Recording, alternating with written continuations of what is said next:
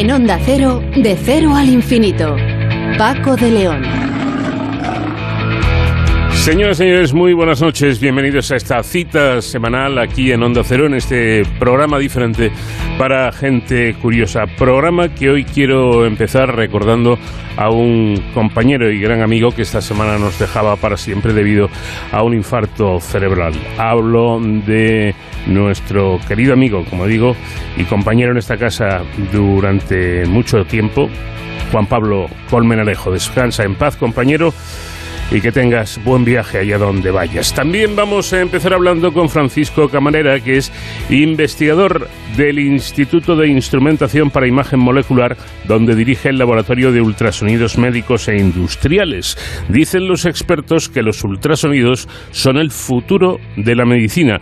Daremos un repaso a la historia de estas técnicas desde el TAC, la resonancia magnética, las PET, pasando por la histrotripsia, que aún no está en el mercado, pero que se ve como algo muy importante para la detección y tratamiento de patologías. Una historia fascinante, sin duda, como lo es también la que hoy nos trae Sonsoles Sánchez Reyes para recordar la figura histórica del Papa Luna, el ascenso al poder y la caída al desprestigio, llegando a perderlo todo. Daniel Masó es investigador del, del spin-off eh, Peptomic y primer autor de un artículo realizado a través del descubrimiento de la, por parte de la ciencia española en Valdebrón Instituto de Oncología. Se trata de una pequeña proteína eficaz para la metástasis del cáncer de mama, una un gran trabajo y desde luego un, gran descubrimiento del que hablaremos. En la segunda hora ya nos pondremos en contacto con María Currás para darle la enhorabuena porque recientemente ha sido nombrada directora de la unidad de cáncer familiar del Centro Nacional de Investigaciones Oncológicas. Le preguntaremos a María Currás qué es exactamente esta unidad, qué es lo que hace, a qué se dedica y cómo funciona y por supuesto los retos que tiene por delante y queremos saber también, queremos saber también cuántos cánceres son hereditarios. Hablaremos con Jorge Díaz Lanchas, que es profesor de Economía de Comillas y CADE, con quien vamos a hablar sobre la llamada España vaciada y por supuesto de las consecuencias económicas, sociales y políticas de este fenómeno que entre otras cosas ha hecho emerger pequeños partidos políticos que hasta ahora no tenían, bueno, ni existían ni tenían representación parlamentaria y que en las últimas elecciones autonómicas de Castilla y León ya tienen algún diputado. Eh, y en Héroes sin capa, como siempre con nuestro experto en seguridad y emergencias, David Ferrero, hablaremos de la Feria Internacional de la Seguridad que acoge IFEMA en Madrid durante estos días. Y todo ello con la música de nuestra invitada esta semana, una mujer que canta maravillosamente bien y que responde al nombre de Adele. There's a fire starting in my heart, reaching a fever pitch and bringing me out the dark. I can see you crystal clear.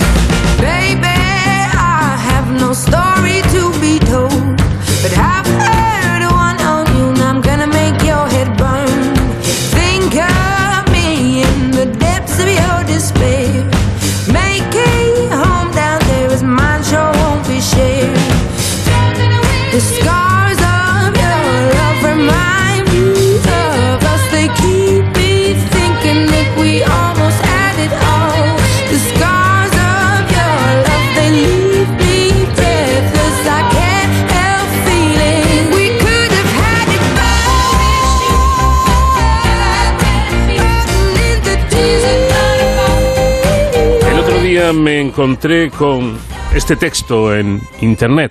Un texto que literalmente dice así. En 1983 nació la primera persona de mi familia sabiéndose de antemano cuál iba a ser su sexo. A su madre le habían hecho unas pruebas un poco raras, echándole un gel pastoso y frío sobre el vientre y el ginecólogo se había adelantado a la naturaleza diciendo creo que es una niña. Las imágenes eran grises, ruidosas, bastante confusas y con mucho movimiento. ¿Cómo iba a deducirse de ese enredo de sombras que aquello iba a ser una niña, debió pensar su madre con escepticismo. Bueno, estos son recuerdos, es un texto que ha escrito Francisco Camarera Fermenía, que trabaja en el Instituto de Instrumentación para Imagen Molecular, donde dirige el Laboratorio de Ultrasonidos Médicos e Industriales, y partiendo de esa vivencia personal, vamos a aprovechar para hablar de la revolución silenciosa de la medicina moderna, esto es, los ultrasonidos. Francisco Camarera, ¿qué tal? Buenas noches. Hola, buenas noches. ¿Qué tal? Es que efectivamente lo cuentas muy bien, unas imágenes ahí eh, raras, unos movimientos, unos ruidos. Aquello eran las primeras ecografías, ¿no?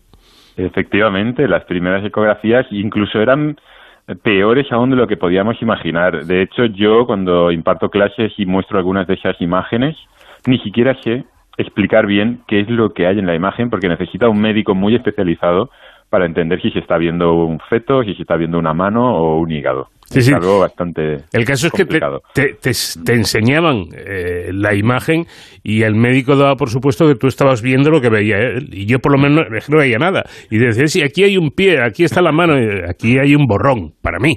Pero bueno, era lo que había en la época, ¿no? Correcto, correcto. Incluso todavía hoy a veces ves las ecografías y si no te explican, bueno, puedes ver la cabeza de un bebé, por ejemplo, pero hay zonas que tú serías incapaz de interpretar porque, bueno, ya sabes que uno ve lo que también está acostumbrado a ver. Y ahí los médicos pues juegan un papel importante toda su experiencia ¿no? en, interpretar imágenes, los radiólogos, claro. Sin embargo, por ahí va el futuro y eh, llegaremos a, ese momento, vamos paso a paso, porque sigues recordando eh, en el blog del CSIC que corrían los años de la movida y las técnicas de imagen para diagnósticos médicos también se revolucionaban. Acababan de concederles el premio Nobel a los creadores de esa maravilla de imagen 3D que es la termografía axial computerizada o TAC. Eh, hoy una cosa muy normal, pero eh, en, esos, eh, en esa época, Tocayo Francisco, Tocayo Paco, era toda una novedad revolucionaria, ¿no? Por supuesto, por supuesto. Eran, fíjate que en España los primeros TAC llegaron en, en los 80.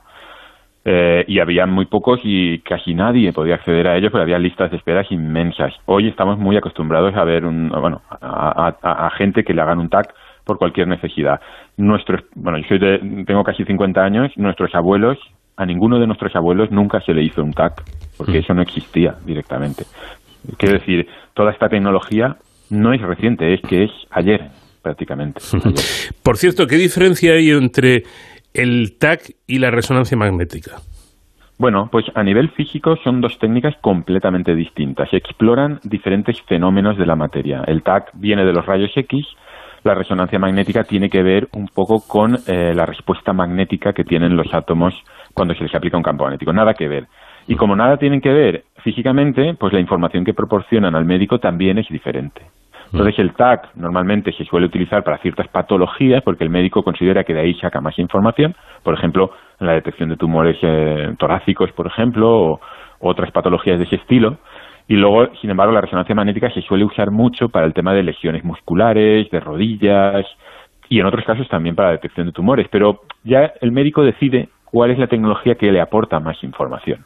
Sobre todo estamos muy acostumbrados a la información que comentan los compañeros de deporte respecto a futbolistas y, deportistas en general, ¿no? Cuando tienen una, una lesión.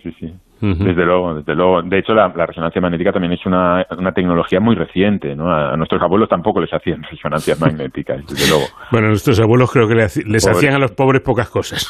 Sí, A veces simplemente les contemplaban e intentaban ayudarles. Eh, exactamente, era, lo que denominaban el ojo clínico, ¿no? Por parte de, del médico. Correcto, Bueno, y luego está eh, la PET, o termografía por emisión de positrones. ¿Esto qué es? Correcto. El PET es una tecnología también muy reciente que lo que utiliza es antimateria, ni más ni menos, para producir una imagen distinta también, que no da tanta información anatómica. Tú no puedes ver dentro del cuerpo humano. El cuerpo humano es opaco, siempre ha sido opaco en la historia del ser humano, y solo hace unos pocos años podemos ver en su interior sin necesidad de abrirlo. Pues bueno, esta, este tipo de imagen PET, que utiliza antimateria, no solo te dice más o menos dónde, qué tienes dentro del cuerpo, sino te dice dentro del cuerpo lo que está funcionando de una forma anómala, por ejemplo, con mucha actividad, con mucho consumo de energía. ¿Por qué? Porque es capaz de decirte en qué puntos, a lo mejor con menos resolución, pero en qué zonas hay indicios de que algo no está funcionando bien. Eso se llama una imagen molecular, un tipo de imagen molecular. ¿Por qué? Porque ven cómo están funcionando las reacciones moleculares del cuerpo. Por lo tanto, para un médico es fantástico porque no solo que estás viendo el interior del cuerpo, sino que te está diciendo dónde está yendo mal la máquina, ¿no? Digamos. Mm. Claro, lo que pasa es que, eh, a ver, esta es mi, mi duda, viendo imágenes en, en 3D, ¿quién iba a hacer caso a los ultrasonidos, no? Correcto. A ver, las imágenes en 3D impresionan y eso es algo que es inevitable. Y las imágenes en 2D siempre habían sido, eh, eh, perdón, las imágenes ultrasónicas siempre han sido tradicionalmente lo que llamamos cortes transversales en dos dimensiones. Hoy en día la computación nos ha permitido tener ya imágenes en 3D impresionantes en ultrasonidos. Eso es uno de los grandes avances que hemos generado con los ultrasonidos, desde luego. Mm. Y bueno, una de las y también otras cosas que hemos hecho con ultrasonidos, como mejorar la resolución, combinar técnicas, todo eso hace que cada vez tenga más relevancia. Y ya la tenía, ¿eh? ya la tenía. Claro, quizá la clave está en que los ultrasonidos son más sencillos de manejar y además, y esto no es baladí, las máquinas creo que, que, con lo que vale una de las otras compra 100 de, de ultrasonidos. son mucho más baratas, ¿no? Efectivamente, eh, el tema del coste es muy importante. Uno puede decir, quiero la mejor tecnología, pero si no puedes comprarla, pues... Eh, además, incluso a veces no la tienes accesible en hospitales más pequeños, por ejemplo. Hoy en día ultrasonidos hay en cualquier hospital, eh, incluso en clínicas pequeñitas de, fisioterapia, en, cualquier sitio, ¿no? Mm, y mientras que un TAC, pues imagínate, al principio en España había dos o tres TACs en toda España. Hoy en día hay, por suerte, muchos más. pero Y eso hace que eso hace que una tecnología también sea más útil. Que algo sea más económico también es más útil. Sin duda. Y si no me equivoco, llegamos a la imagen Doppler. ¿Esto, esto qué es? Pues mira, la imagen Doppler es otra revolución que ha, que ha surgido de la, de la, revolución ecográfica, ¿no? Al principio las, las ecografías eran muy útiles para ver bebés, ¿no? Fetos en el interior del cuerpo humano, para ver qué tal funcionaba un corazón. Pero a veces los médicos no solo quieren ver si el corazón está ahí y si parece que esté raro o no, Simplemente para ver si un corazón funciona necesitas saber si está bombeando bien. Hmm. ¿Y cómo sabes si bombea bien? Sabiendo si el flujo de sangre sale a la velocidad que toca. Pues el Doppler te permite saber a qué velocidad se mueve la sangre dentro de las arterias. Y eso lo hacen con un fenómeno que, es muy popular, que es el efecto Doppler, que eso lo notamos cuando viene una sirena hacia nosotros, que parece que es más aguda, y cuando se aleja de nosotros parece que cambia el tono de la sirena, ¿no? Pues es el mismo efecto, pero llevado a la sangre, donde también tienes la sangre moviéndose como una sirena que se te acerca, ¿no? Algo así. Y se aprovecha ese efecto físico y a los médicos les viene de perlas. Eso, desde luego, es una de las revoluciones de la medicina, el Doppler. Pero el arranque del siglo XXI no fue menos fructífero, porque llegamos a la elastografía. ¿Y esto qué, cómo funciona? Pues mira, siempre damos pasos un poquito más allá de lo que hemos hecho. La elastografía es el sueño de Hipócrates, que era un pensador griego, 400 años de Cristo, antes de Cristo, dejó por escrito una reflexión, que era que si tú palpabas un bulto y el bulto era duro, tenía mala pinta, decía él. Y si era blando, tenía buena pinta. No había que preocuparse tanto. Eso decían. La palpación ha sido una de las técnicas más relevantes de la medicina. Hoy todavía se utiliza. ¿eh? Él también decía que era muy importante que la gente que hiciese las palpaciones tuviese experiencia, porque lo que es duro para una persona puede ser una cosa y para otra otra. Entonces, la elastografía es obtener imágenes de las durezas del cuerpo, pero ya no cualitativas, subjetivas, sino cuantitativas, es decir, con números. Porque ese es el sueño de Hipócrates, que todo el mundo pudiese decir esto es peligroso o no es peligroso con números, porque eso no falla. Y eso es lo que se está haciendo ahora, elastografía, ya comercializada. En esta historia, eh, usted cuenta algo que me ha parecido llamativo, ¿no? Y es que en el año 2014 el número de pruebas con ultrasonidos que se hicieron a nivel mundial ascendió a 2.800 millones, 2.800 millones de pruebas con ultrasonidos. Recordemos que éramos en ese momento 7.200 mm, millones de habitantes sobre la Tierra aproximadamente. Y esto aupó a esta tecnología junto con los rayos X a la cima de las modalidades de imágenes más utilizadas en medicina y que ayudan en el tratamiento de muchas enfermedades. Da la sensación de que no hay límites para su utilización.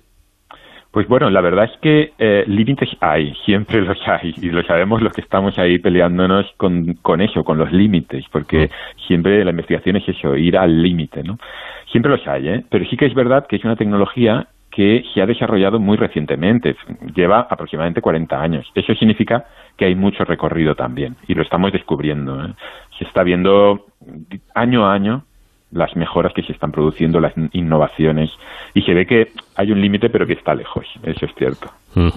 Bueno, y hay algo, hay algo que confieso me parece fascinante, ¿no? Es la histrotripsia, que son ultrasonidos focalizados de altísima intensidad que, atención, trituran literalmente los tejidos tumorales, los malos, y esparcen en derredor antígenos que favorecen la respuesta inmunológica del cuerpo contra el propio tumor.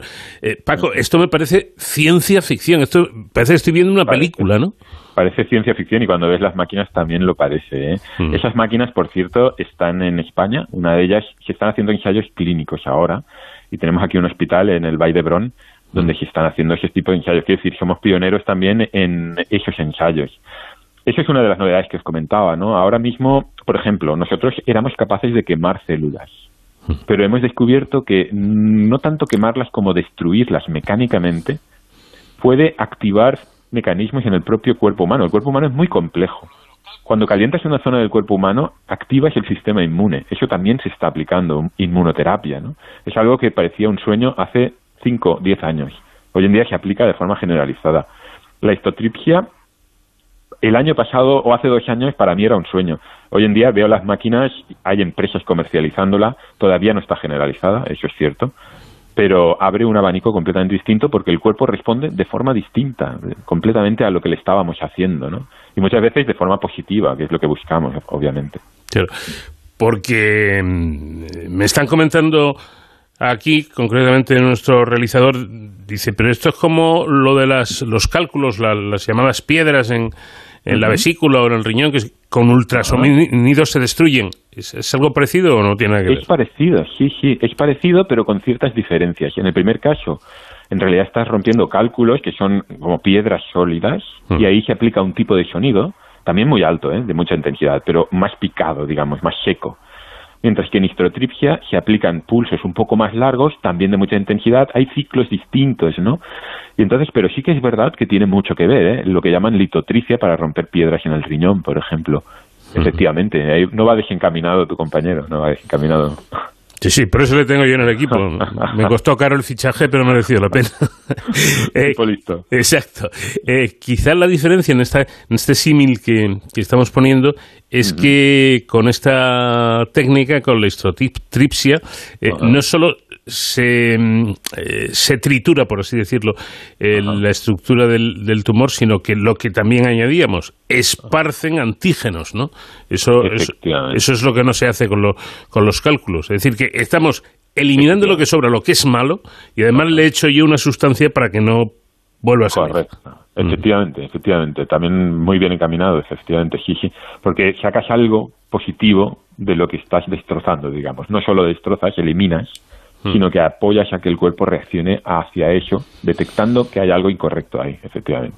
Y, comentabas que, que, no está todavía mm, eh, en el mercado, no, no existen estas máquinas, por lo tanto, imagino que son prototipos. Eh, ¿Para cuándo podrían tener los hospitales disponibles estas máquinas? Mira, ah, son prototipos muy avanzados. ¿eh? Quiero decir, se están haciendo ensayos con humanos actualmente. Eh, tú ves los prototipos y ya pocas, pocos cambios van a haber. Yo creo que esos ensayos van encaminados a que sean aprobados para su comercialización. Yo me imagino así. No, no tengo números en la cabeza porque no, no estoy en la empresa ni vinculado con esa empresa. Es una empresa que lo comercializa americana, si no recuerdo mal. Y, así por experiencia con otras empresas que yo he visto cómo hacen los, sus productos, pues yo calculo que en un par de años o tres, como muy tarde, según vayan aprobándoles pues la FDA americana o, los certificados, digamos, eh, médicos que se necesitan para comercializar aparatos médicos, según se les vaya aprobando, que eso se requieren pues un año, dos años, según los ensayos que se hagan y lo que se invierta. Pero no creo que tarde demasiado, es bastante ágil, ¿eh? la tecnología se está moviendo rápido. Bueno, mm, y con todo esto que nos has contado, em, ¿qué queda por venir? ¿Cuál es el futuro en, en, ultrasonidos?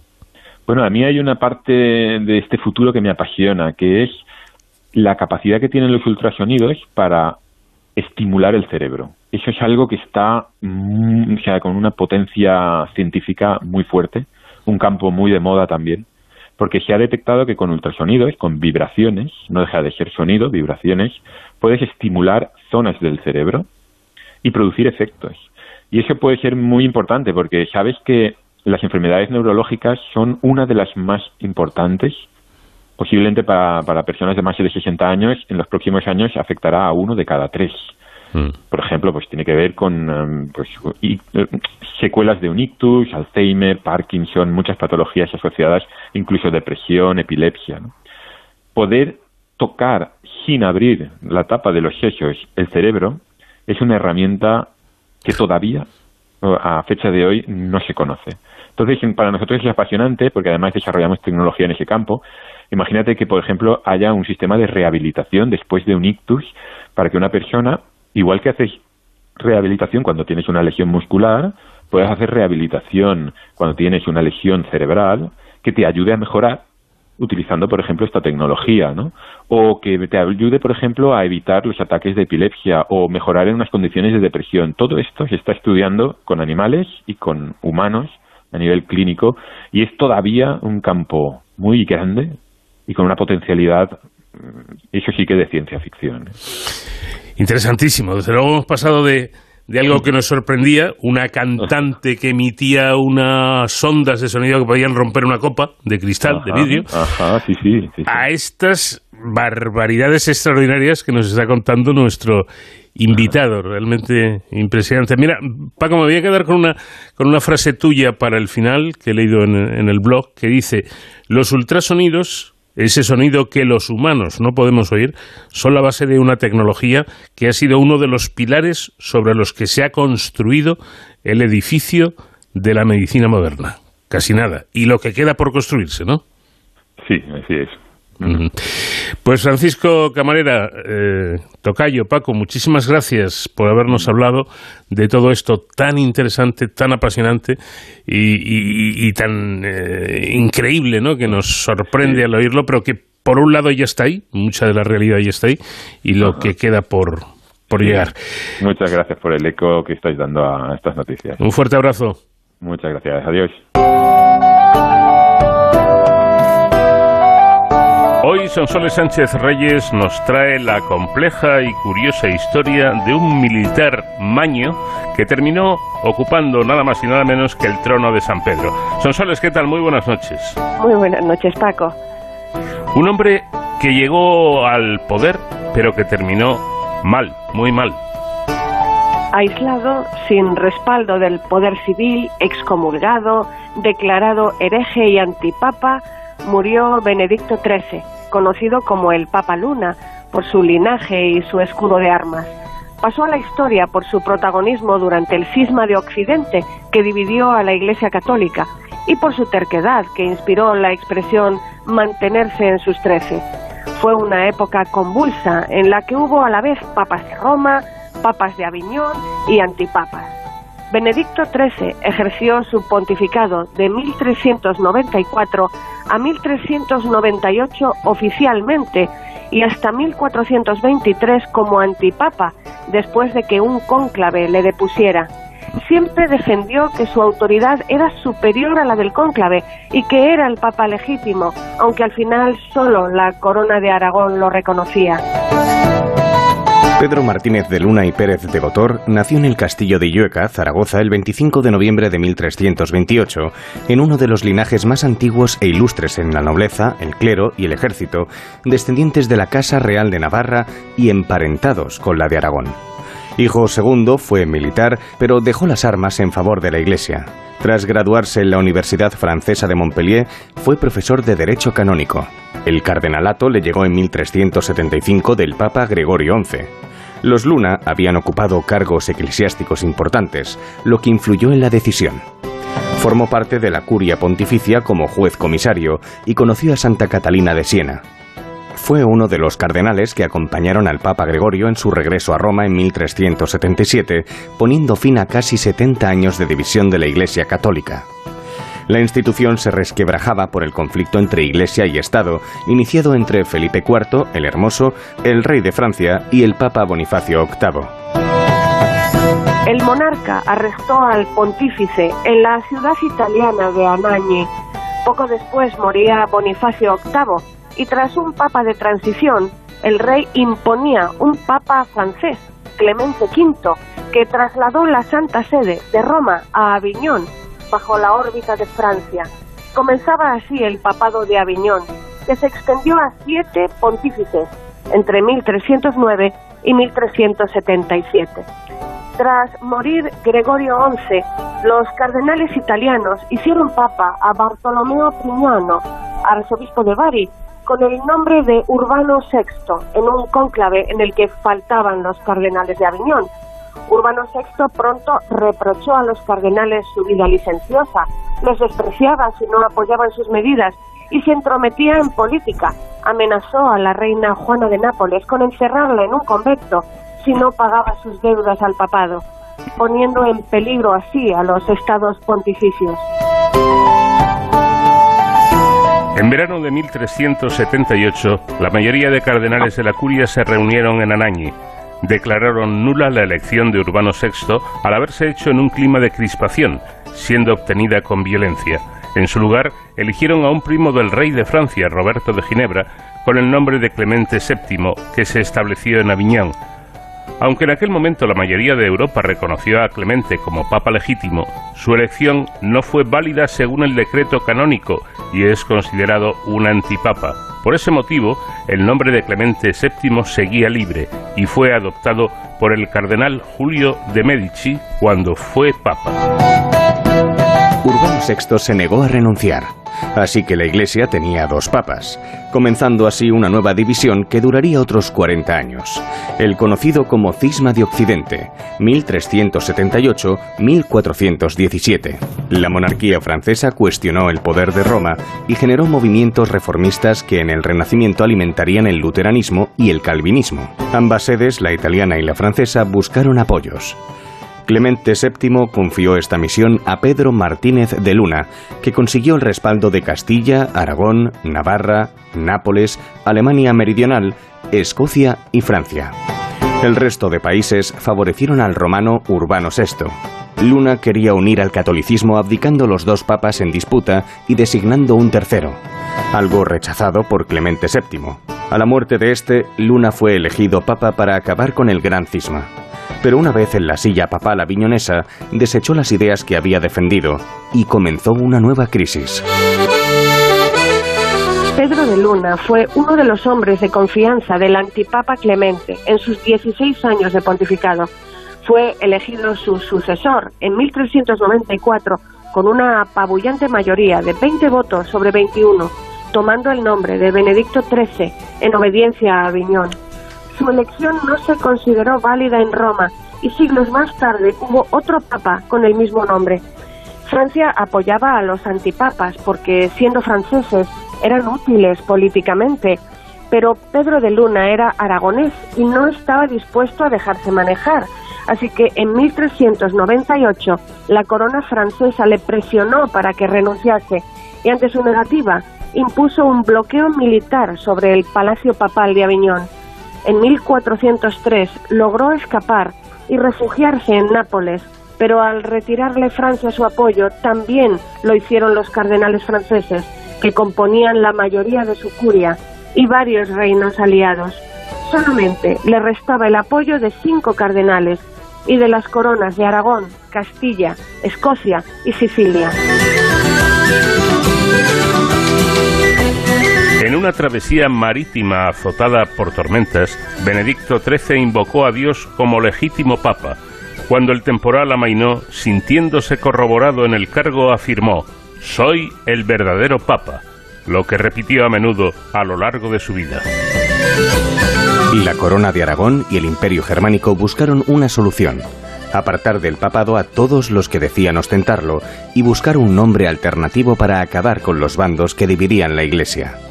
En el concilio de Perpiñán, promovido por el rey de Aragón, finales de 1408, comienzos de 1409, el Papa Luna defendió su legitimidad en latín durante siete horas, en base a que fue el único pontífice elegido por cardenales anteriores al cisma de Occidente. En Roma, un nuevo Papa, Gregorio XII, moderado y pacificador, asumió el poder para terminar la bicefalia de la cristiandad. Entonces, el concilio de Pisa, 1409, invistió a un nuevo Papa, Alejandro V.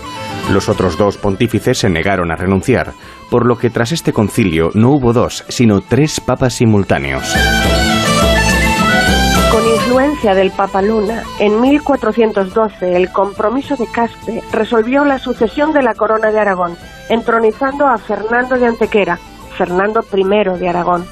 Uno de los compromisarios de Caspe, el predicador San Vicente Ferrer, fue fiel a Benedicto XIII gran parte del cisma de Occidente pero acabó dándole la espalda por su terquedad. Alejandro V murió, siendo reemplazado por Juan XXIII, que con aprobación de Segismundo, soberano del Sacro Imperio, convocó un sínodo en Constanza, Alemania, en 1413, para clausurar el gran cisma. Al decir a los cardenales, procurad que esa nefanda cisma sea erradicada, el cardenal Braule le susurró, Señor, cisma es de género neutro, a lo que Segismundo contestó. Soy el rey de Roma y soy superior a la gramática. El concilio de Constanza duró cuatro años. Ratificó la destitución de Benedicto XIII y del antipapa de Aviñón, Juan XXIII, a los que declaró herejes. Gregorio XII, el romano, renunció a través de representante y eligió un nuevo pontífice de consenso, Martín V dando por resuelto el cisma de Occidente y salvando la unidad de la Iglesia Católica en noviembre de 1417. Juan XXIII fue arrestado, pero el Papa Luna se negó a abdicar. El rey aragonés Fernando I le citó en Morella, Castellón, para intentar convencerle con ayuda de Vicente Ferrer. El emperador germano Segismundo también se entrevistó con el Papa Luna en Perpiñán, Francia, para que renunciase. Todo sin éxito. El Papa Luna se negó a aceptar el veredicto y defendió su legitimidad hasta el final de su vida, pero el concilio de Constanza barrió sus apoyos. Alfonso V de Aragón le acogió en su reino y mantuvo su protección por la importancia de los Luna. El rey puso a su disposición el castillo de Peñíscola, Castellón, donde vivió hasta el fin de sus días con su corte papal, no reconocida por nadie.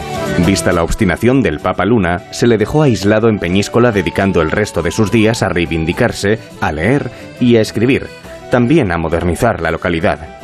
Desde allí fundó la Universidad de San Andrews, la primera de Escocia, y escribió su obra principal, el libro de las consolaciones de la vida humana.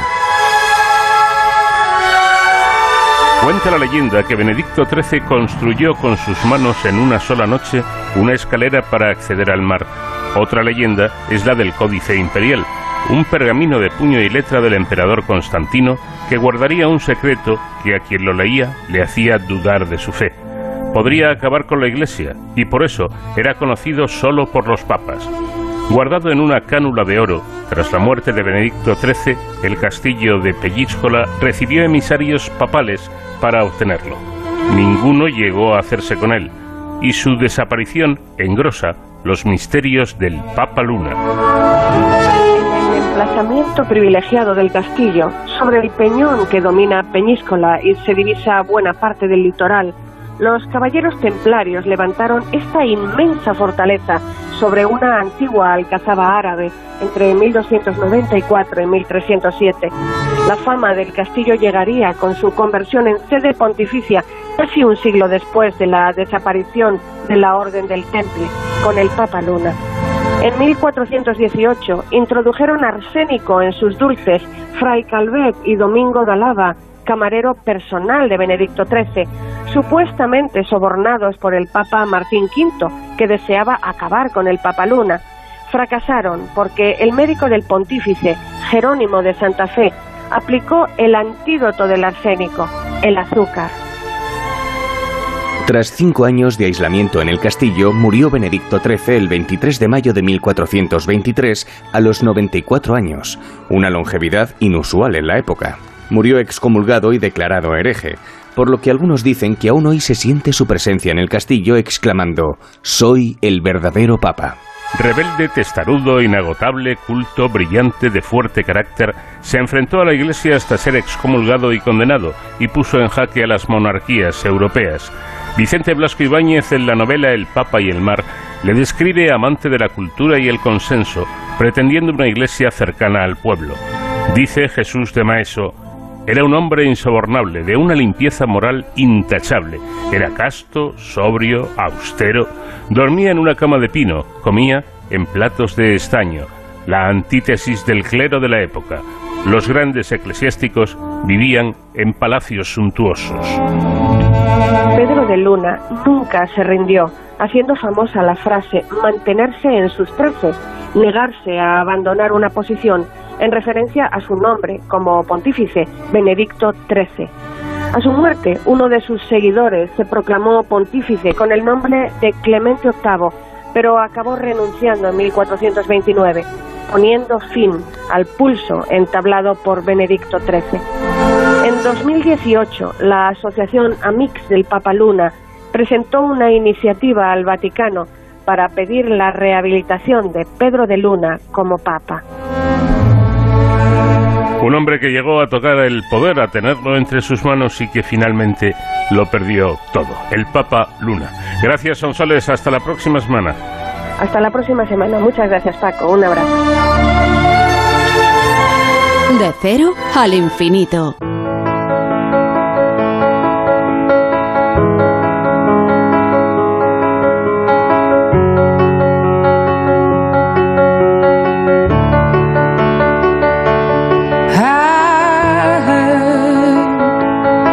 That you settled down, that you found a girl and you're married now. I heard that your dreams came true. Guess she gave you things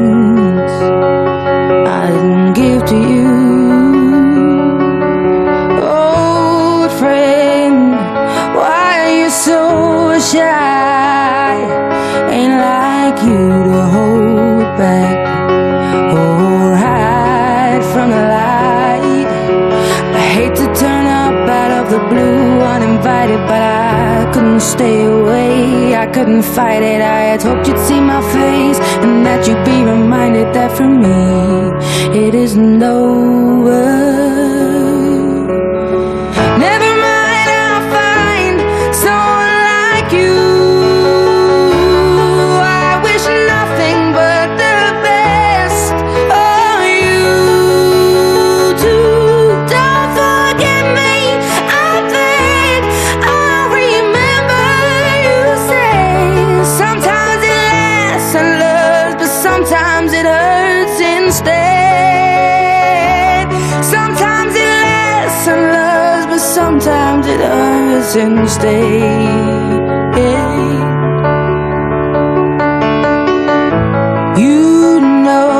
La prensa en general lo ha titulado como golpe español al cáncer de mama. Logran frenar la metástasis en ratones con un nuevo fármaco. Se trata de la mini proteína Omomic, que funciona para atacar tumores pri- primarios y que también es eficaz para la metástasis en cáncer de mama.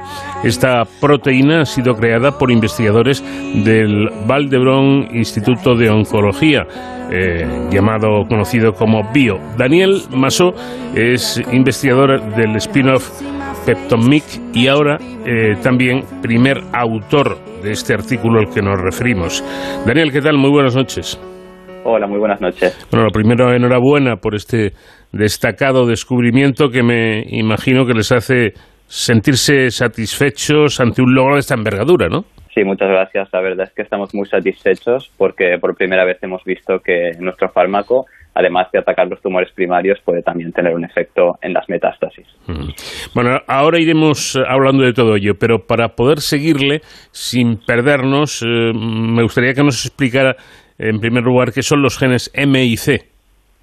Por supuesto, el, el gen M y C, que nosotros llamamos MIC, es un gen que también es una proteína que está implicado en el desarrollo de muchos tipos de tumores distintos. Está implicado en el crecimiento de las células, en hacer el tumor invisible al sistema inmune y nosotros ahora hemos también descubierto que está implicado en la metástasis. Y precisamente Omomic, es decir, su descubrimiento es una proteína inhibidora, inhibidora de los mismos, ¿no? Exacto, es una proteína terapéutica que lo que hace es bloquear la función de MIC. Sin embargo, al parecer, y esto me ha resultado curiosa, eh, curioso, existe cierta controversia sobre el papel de, de MIC en las metástasis. Incluso algunos estudios sugieren incluso que inhibirla sería contraproducente y que podría potenciar el rebrote del cáncer. ¿Ustedes han, han venido a, demostrar que no? ¿Han acabado con, con esa controversia?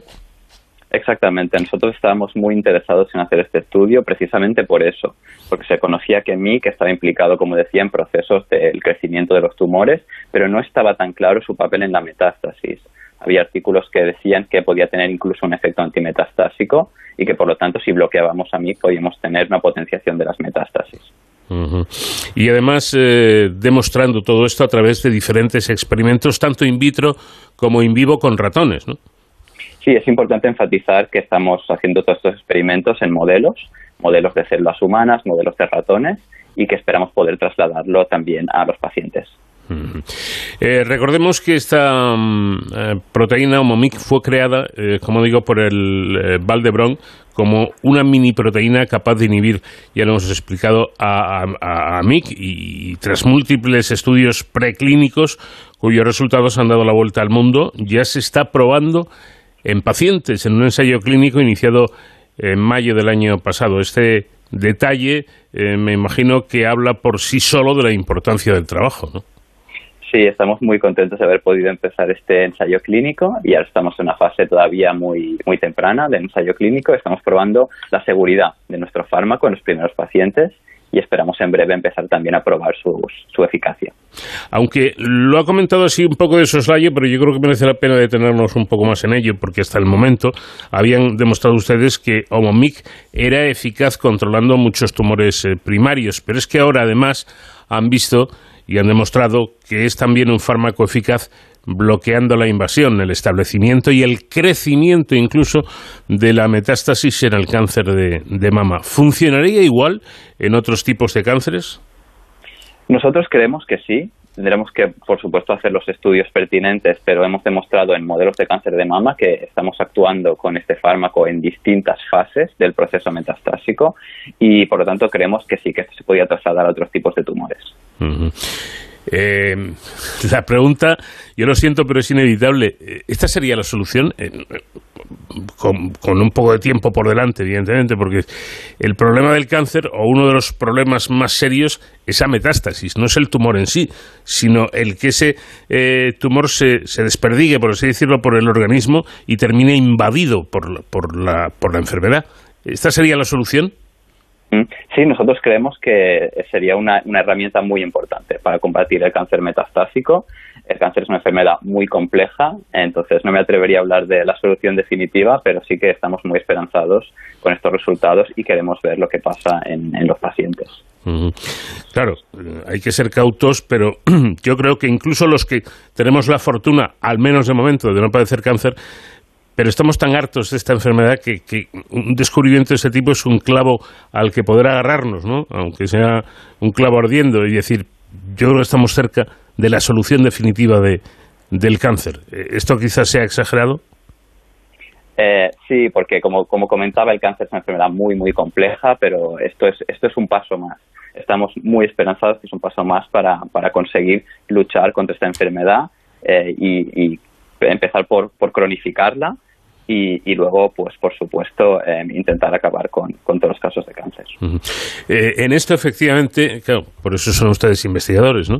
Eh, estaría bueno que no estuvieran de acuerdo. Eh, coinciden todos los, los expertos en, en, cáncer con los que he hablado, que un primer paso sería eso, convertir el cáncer en una enfermedad crónica, ¿no? Pues como la diabetes o como, cualquier tipo de, enfermedad, con un, con un tratamiento, con un, con un fármaco que el paciente se tomara de, por vida y se, se, acabaría la historia. Y el siguiente paso sería encontrar la solución definitiva. estos tiempos son así.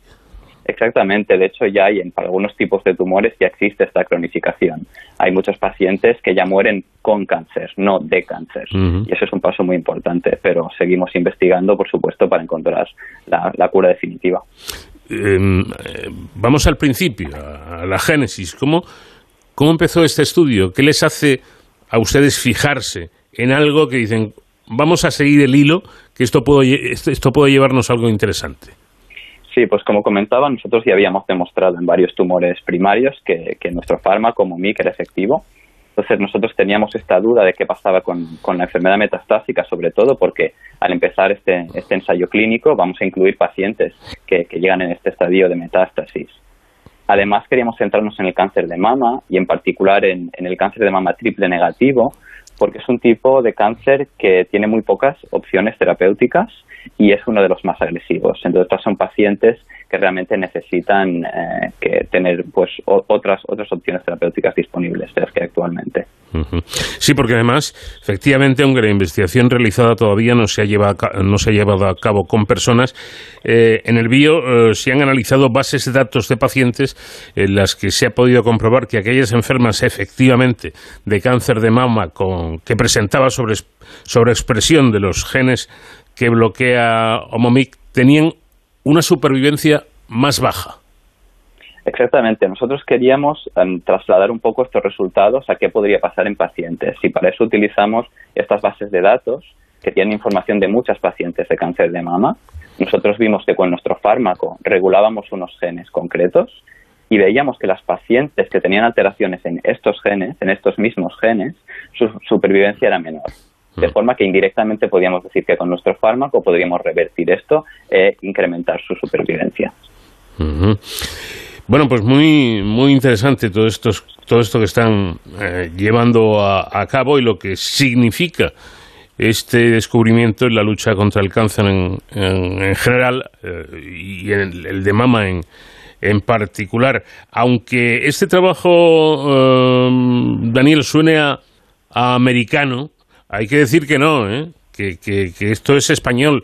En el Valdebrón han hecho este trabajo y han llegado a estas conclusiones. Yo creo que esto conviene dejarlo claro, ¿no? Sí, este estudio de hecho es una colaboración entre el Instituto de Oncología de Valdebrón y, y la empresa con la que trabajo, Peptomic, las dos eh, en Barcelona.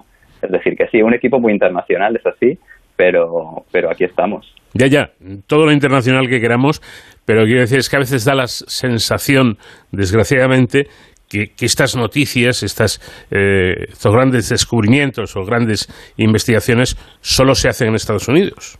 Y por lo que estoy viendo, afortunadamente, parece que no, que en España también, ¿no? Exactamente, aquí se hace muy buena ciencia también y esto es importante enfatizarlo. Mm. También creo que sería eh, bueno enfatizar que si tuvieran un poquito más de presupuesto, ya ni, ni le cuento, ¿no? Exactamente, este es, este es el, eh, siempre es el tema en la investigación, se necesita mucho dinero, es muy caro investigar y, cualquier apoyo em, es bueno. Hemos recibido para este estudio, de hecho, apoyo de, instituciones públicas y privadas, tanto de la Generalitat de Cataluña como del Ministerio de Ciencia e Innovación y también fondos europeos, además de, como decía, financiación privada. Efectivamente, la, ciencia, pues no nos eh, engañemos, es cara, la investigación es cara, pero el, el, enfermo, el paciente de cáncer también es caro. Sí, la verdad es que sí. Quizá más que la propia investigación, ¿no? Sí, la verdad, la verdad es que sí, los tratamientos em, son, son muy importantes porque, porque el cáncer es una, es una enfermedad que, que afecta a muchísima gente y que también tiene de un coste económico eh, muy importante. Mm.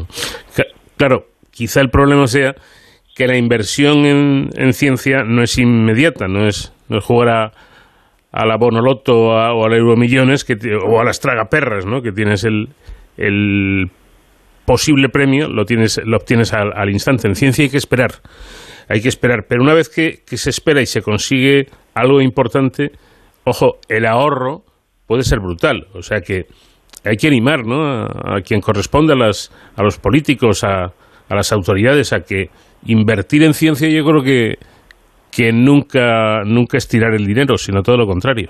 Exactamente, esto es algo que a veces cuesta un poco de entender porque el beneficio, como comentabas, no es inmediato. Entonces, lo que se financia ahora quizá tiene una aplicación dentro de 15 o 20 años, pero esta aplicación será muy importante y es lo que al final hace que, que, que avancemos todos.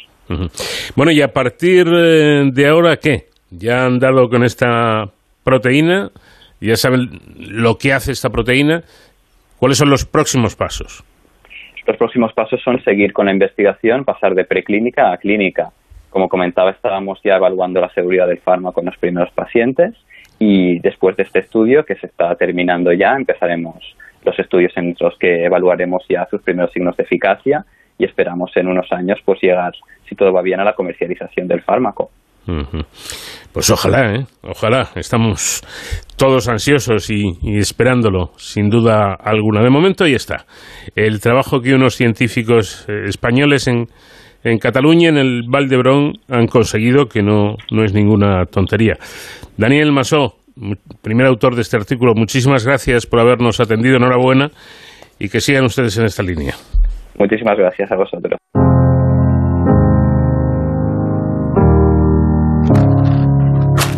Hello, it's me. I was wondering if after all these years you'd like to me to go over Llegamos al final de nuestra primera hora de programa. Ahora es tiempo para la información, servicios informativos de Onda Cero. Y enseguida continuamos todavía mucho por contar aquí, en De Cero al Infinito.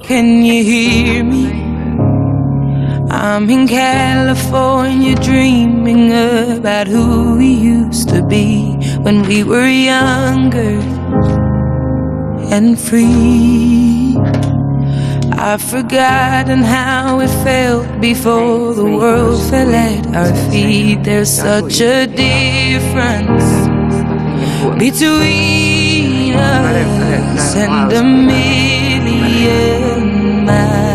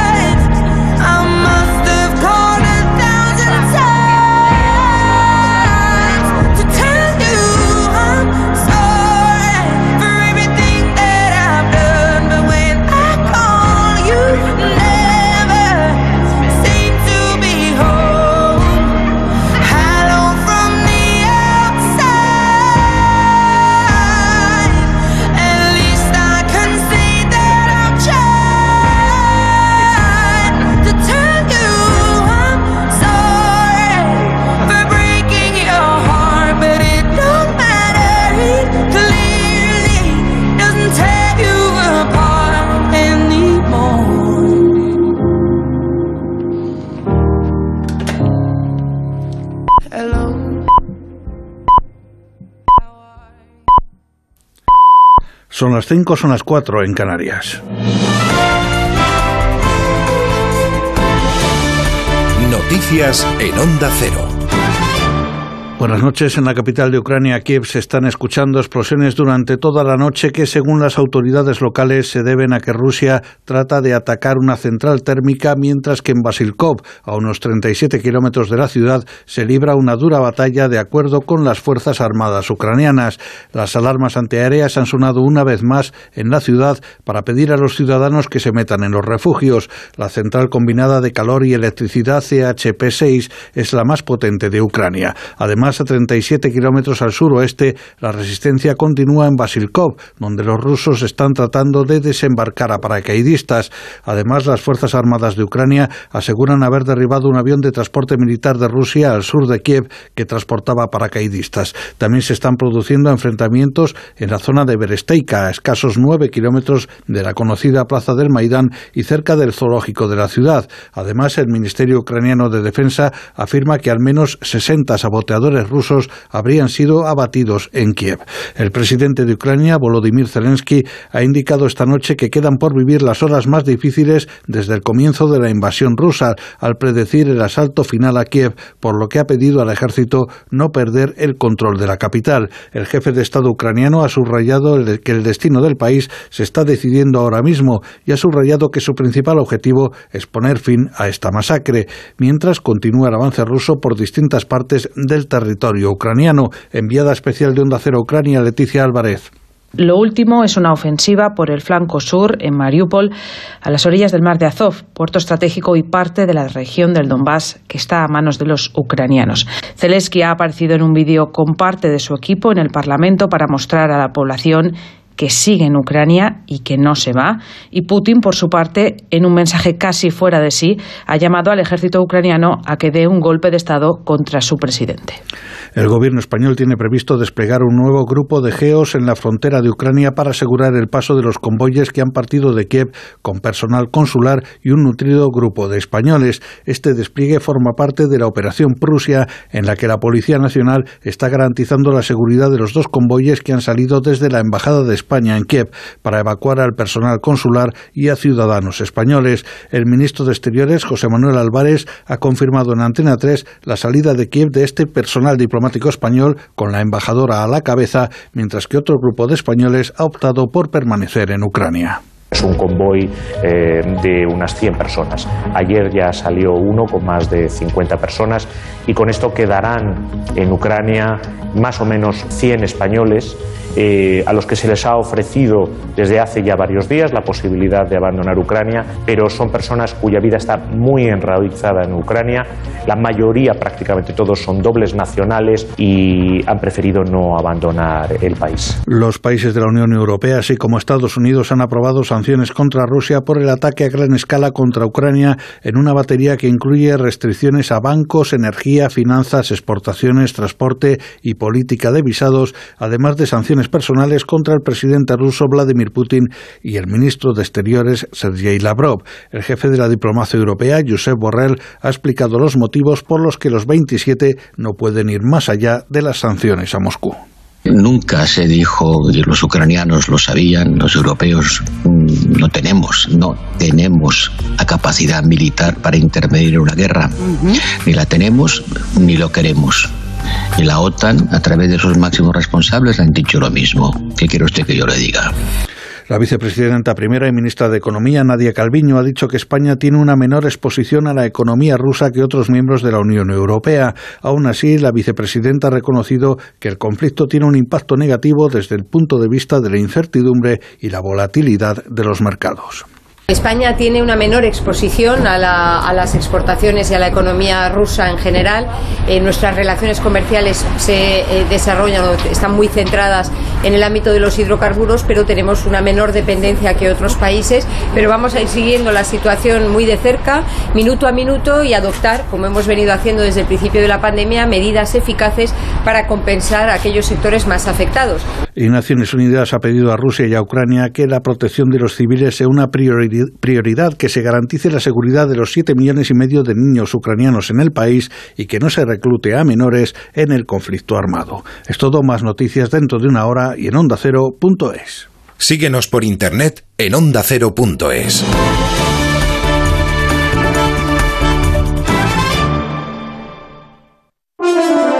Onda Cero pendiente de la guerra en Ucrania. Estamos pendientes de todo lo que sucede en Ucrania. Vamos a Kiev de nuevo y saludamos al enviado especial Xavi Colás. Aquí Estamos escuchando el sonido directo que nos llega desde Kiev.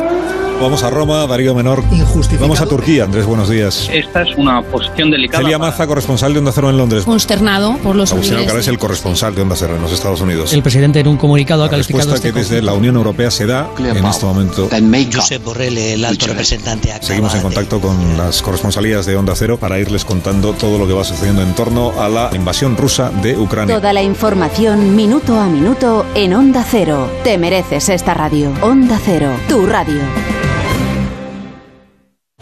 Este sábado, la emoción de la liga en el tren de Radio Estadio. En un tren de corto recorrido, el líder viaja al barrio de Vallecas, Rayo Real Madrid. No muy lejos, en el Metropolitano, el Atlético de Madrid recibe al Celta y a unos pocos kilómetros el Getafe al Alavés. Además, lo más destacado del Mallorca Valencia y nuestra parada habitual por todos los estadios de Segunda División. Este sábado desde las tres y media de la tarde, súbete al tren de Radio Estadio con Edu García. Te mereces esta radio. Onda Cero, tu radio.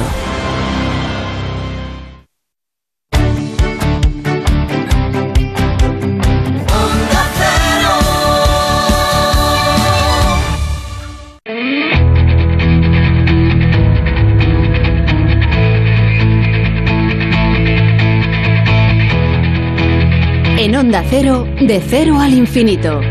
Paco de León.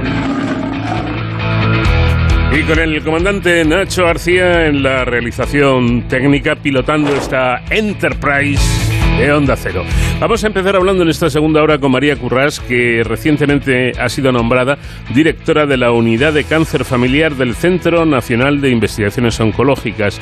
Nos explicará María Currás eh, qué es esta unidad, cómo funciona, qué retos tiene por delante y cuántos cánceres son hereditarios. Con Jorge Díaz Lanchas, profesor de Economía de Comillas y CADE, vamos a hablar sobre la llamada España vaciada de este fenómeno y de las consecuencias económicas, sociales y políticas que tiene. Y ya para finalizar en Héroes sin capa con David Ferrero, hablaremos de la Feria Internacional de la Seguridad que acoge IFEMA en Madrid estos días. Y todo ello, por supuesto, trufado con la música de nuestra invitada musical. Ella es Adele.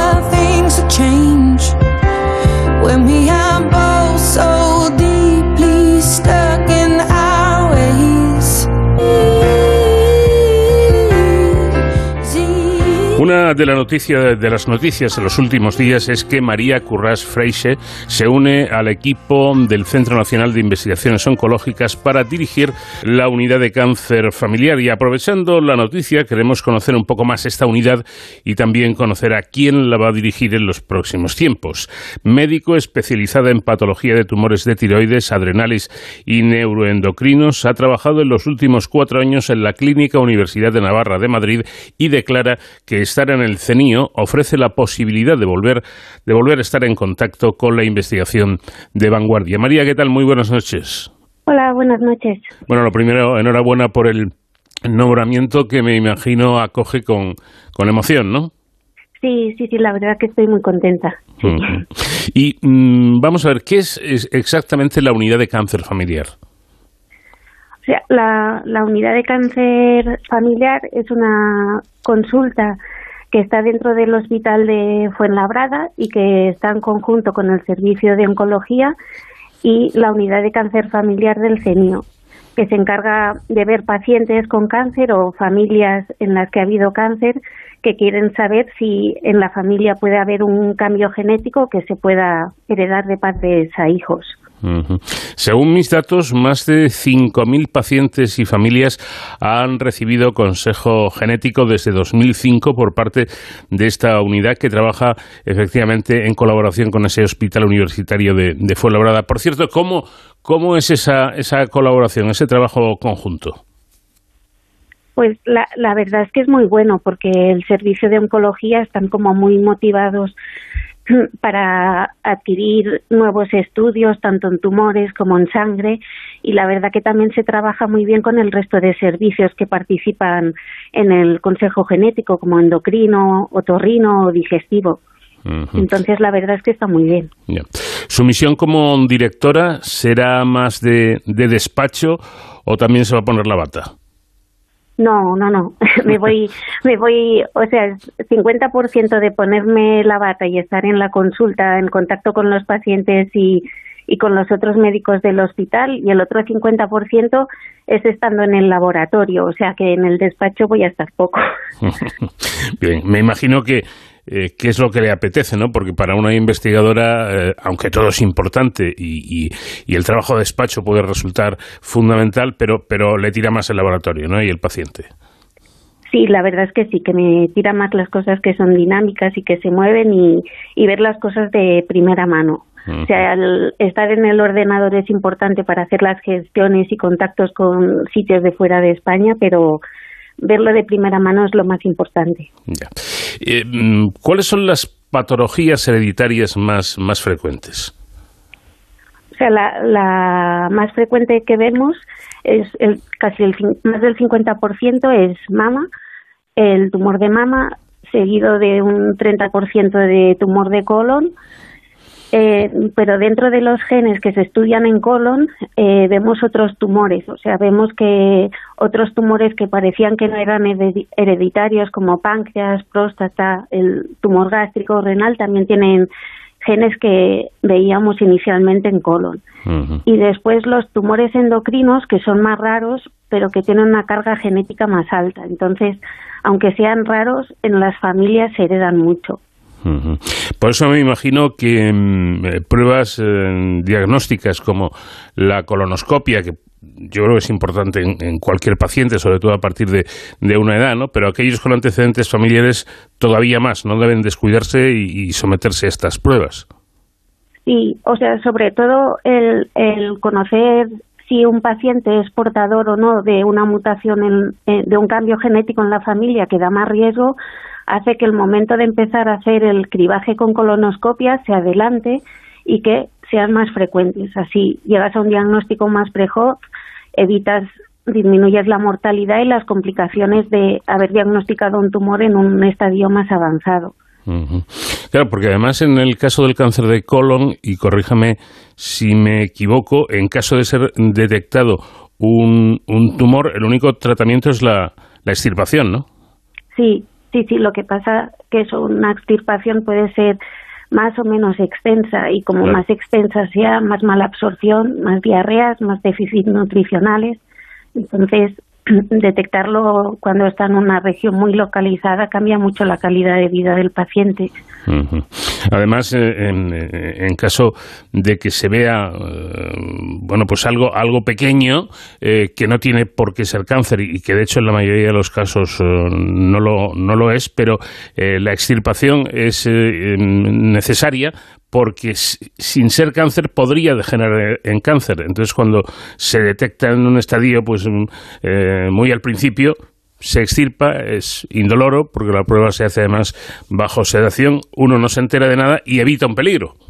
Sí, sí, sí, es- exactamente. Si se hace la colonoscopia y se ve un pólipo, lo que es como una protuberancia pequeña siempre se analiza y, y normalmente el tumor está localizado allí y evitas que, que vaya más. Y también te ayuda a saber según el grado que tiene, digamos, de, de cambios genéticos, eh, saber si hay más o menos probabilidad que en, el, en los siguientes años se desarrolle un, tumor.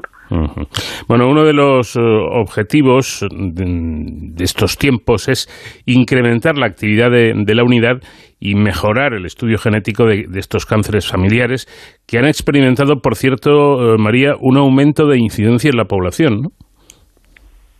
Sí, o sea, parte es un aumento de incidencia y parte es un aumento del diagnóstico, sobre todo el, el mayor diagnóstico en estadios precoces y extender a los familiares de pacientes que han tenido el tumor. Entonces, sí que al final tener más hospitales, más pacientes, facilita el diagnóstico precoz y disminuir la mortalidad y complicaciones, pero también acceder a familias en las que no se sabe cuál es el gen que ocasiona la enfermedad y que puedan entrar en estudios de investigación para conocer más sobre otros genes. Bueno, usted realizó su tesis eh, doctoral con una beca predoctoral Severo Ochoa y el objetivo de su trabajo fue esclarecer las bases genéticas de los feocromocitomas y para gangliomas, tumores neuro, neuroendocrinos muy raros, caracterizados por su heterogeneidad genética y con un curso clínico poco predecible. Bueno, dicho así, eh, María queda muy bien, pero le confieso que yo me he enterado más bien de poco. ¿Me lo puede traducir? Sí, o, o, sea, son unos tumores que, que se originan en la glándula suprarrenal que está encima del riñón y que se eh, que secretan un tipo de hormonas. La glándula suprarrenal principalmente secreta el cortisol, la aldosterona que controla la tensión y las catecolaminas y metanefrina. Entonces estas hormonas cuando hay un tumor se secretan de más y originan subidas de tensión, de azúcar, estados de irritabilidad y aumentan el riesgo de tener infartos, ictus y eventos cardiovasculares. Entonces lo que pasa es que muchas veces no se diagnostican. Y ahora que se tiene más conocimiento sobre ellos, el diagnosticarlos de forma precoz hace que la cirugía eh, sea curativa en muchos de los casos. Uh -huh. Lo que pasa que un 70% son familiares, o sea que los hijos tienen riesgo de, de heredarlo y entonces el diagnóstico precoz es muy importante para que no fallezcan y tengan eventos cardiovasculares por, por el tumor. Uh -huh. Es decir, que veo que hay una interacción o por lo menos una relación entre eh, el cáncer, los, los tumores o al menos determinados tipos de tumores con otras patologías cardíacas, por ejemplo. Sí, sí, sí, sí. O sea, sobre todo a, a nivel de los tumores endocrinos, el problema es que las hormonas son pequeñas pero matonas, o sea, actúan a muchos niveles del cuerpo. Entonces, el, el más importante es el cardiovascular porque al final es el que lleva al paciente a la muerte. Dicen ustedes que ampliará, bueno, dice usted que ampliará la labor de investigación de su equipo para encontrar nuevos genes que expliquen el componente hereditario de algunos tumores para los que no se ha encontrado el gen causal. Aproximadamente, también dice usted, un 10%, un 10 de los tumores son hereditarios, un 10%, y de estos solo se conoce un 30-40% de los genes responsables. Sí, o sea, hay, hay familias que tienen varios miembros con el mismo tumor o tumores que están relacionados en, en el desarrollo fetal que mm, buscas los genes conocidos y no tienen una mutación, pero sabes que está pasando algo porque hay más familiares de lo que sería por azar en esa familia. Entonces, el tener acceso a más pacientes y más familias hace que estas familias puedan entrar en estudios en los que se analizan las sangres y los tumores para buscar nuevos genes que nos expliquen eh, lo que está eh, causando el tumor. Bueno, aunque, como acabamos de decir, eh, solo un 10% de los tumores son hereditarios. Eh, hombre, digo solo. Mm, no es, no es una cifra, eh, no es ninguna tontería, pero que la mayoría no son hereditarios. Pero en cualquier caso, cualquier persona con antecedentes familiares de, de cáncer, María, debería tener especial cuidado y vigilancia, someterse a las pruebas pertinentes. depende depende del tipo de tumor. eh, se tienen que tener en cuenta diferentes factores. O sea, hay, hay tumores que solo porque haya uno en la familia y hay que estudiarlos, como es el ceocromocitoma o el carcinoma suprarrenal. Hay otros tumores como el de mama, que es más frecuente, que necesitan que al menos haya dos casos en la familia o que haya un caso en una edad muy precoz. Entonces, depende del caso de tumor, no solo tener un familiar, sino el tipo de tumor que tiene el familiar, a qué edad lo ha presentado y las características del tumor. Por eso es la consulta de consejo familiar, porque a veces no es tan, no es solo tener un familiar. Ujú, Claro. Esto, yo no sé eh, cómo, cómo funciona exactamente. Eh, todo esto funciona mm, desde atención primaria, es decir, nuestro médico de cabecera eh, es el que nos debe ir indicando lo que tenemos que hacer o, o no, o tenemos que ser nosotros con la información familiar que tengamos. ¿Cómo funciona? Por una parte, si un paciente, si una persona tiene familiares pero él no ha tenido tumor, la manera de acceso es a través del médico de cabecera, que analiza las características de la familia y ve si hay que derivarlo o no la unidad de consejo genético del hospital de referencia. Si el paciente ya está en seguimiento en endocrino, digestivo o onco, ya es el especialista que ve al paciente quien envía al paciente y a su familia para estudio y luego es, es sobre todo eh, a pie de calle a nivel del médico de cabecera.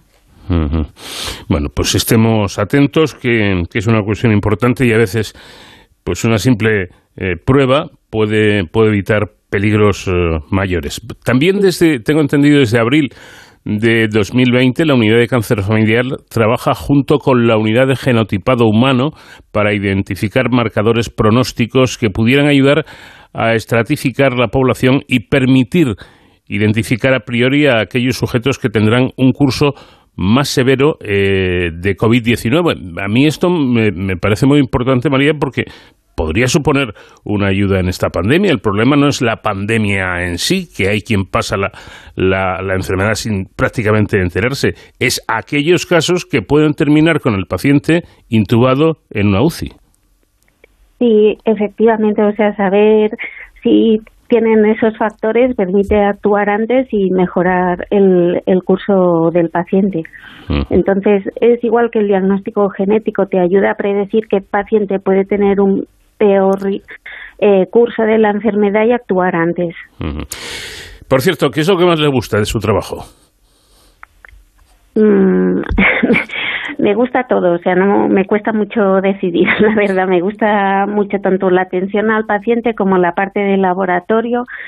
Eh, es el, la dinámica constante de, de ir descubriendo nuevos factores y ir mejorando al final el, el manejo de los pacientes. O sea que me gusta estar tanto en contacto con los pacientes como con el laboratorio. O sea, me parece el equilibrio perfecto. Es decir, que usted es una mezcla de investigadora con, con clínica, ¿no?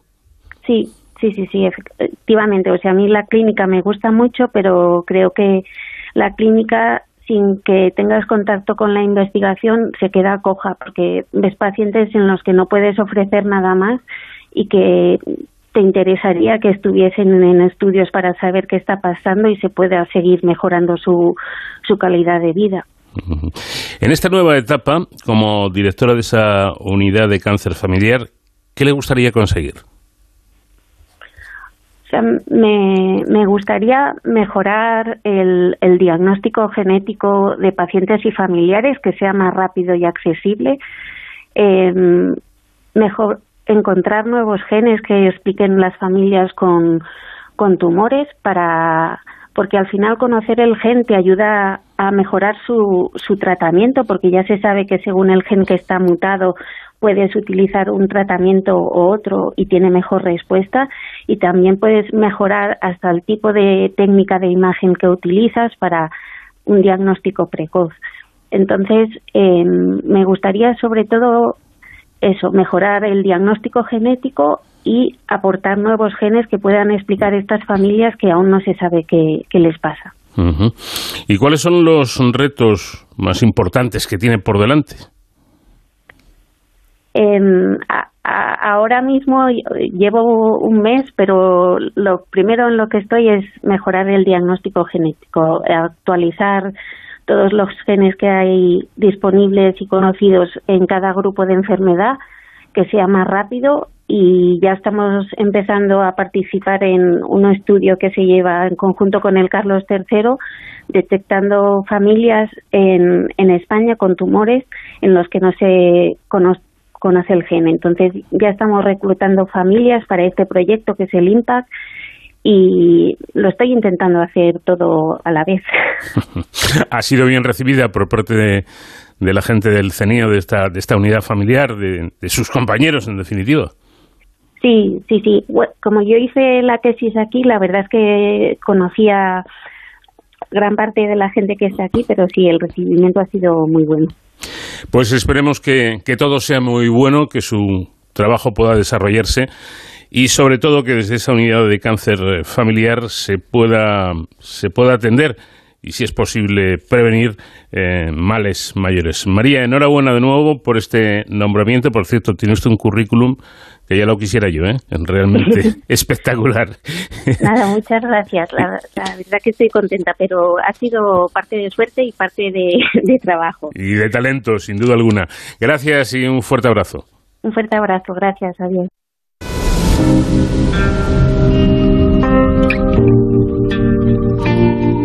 I've made up my mind. Don't need to think it over. If I'm wrong, I am right. De cero al infinito. No further, this ain't last.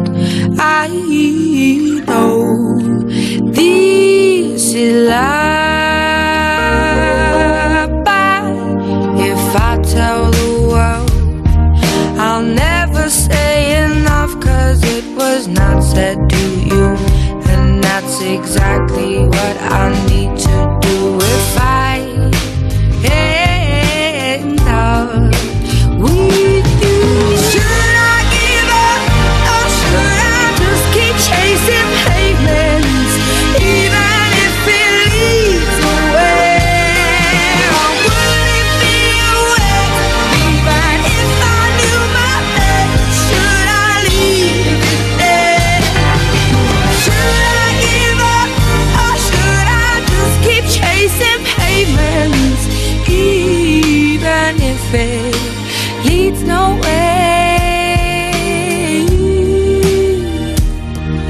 I build myself up and fly around in circles, waiting as my heart drops and my back begins to tingle. Finally, could this be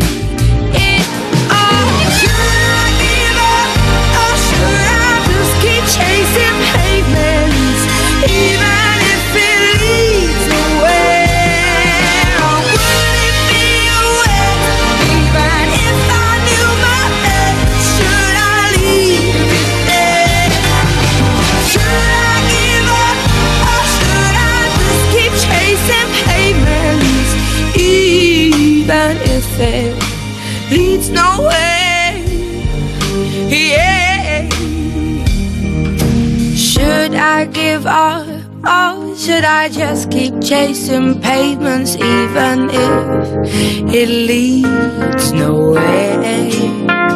Or would it be waste, even if I knew my place? Should I leave it there? Should I give up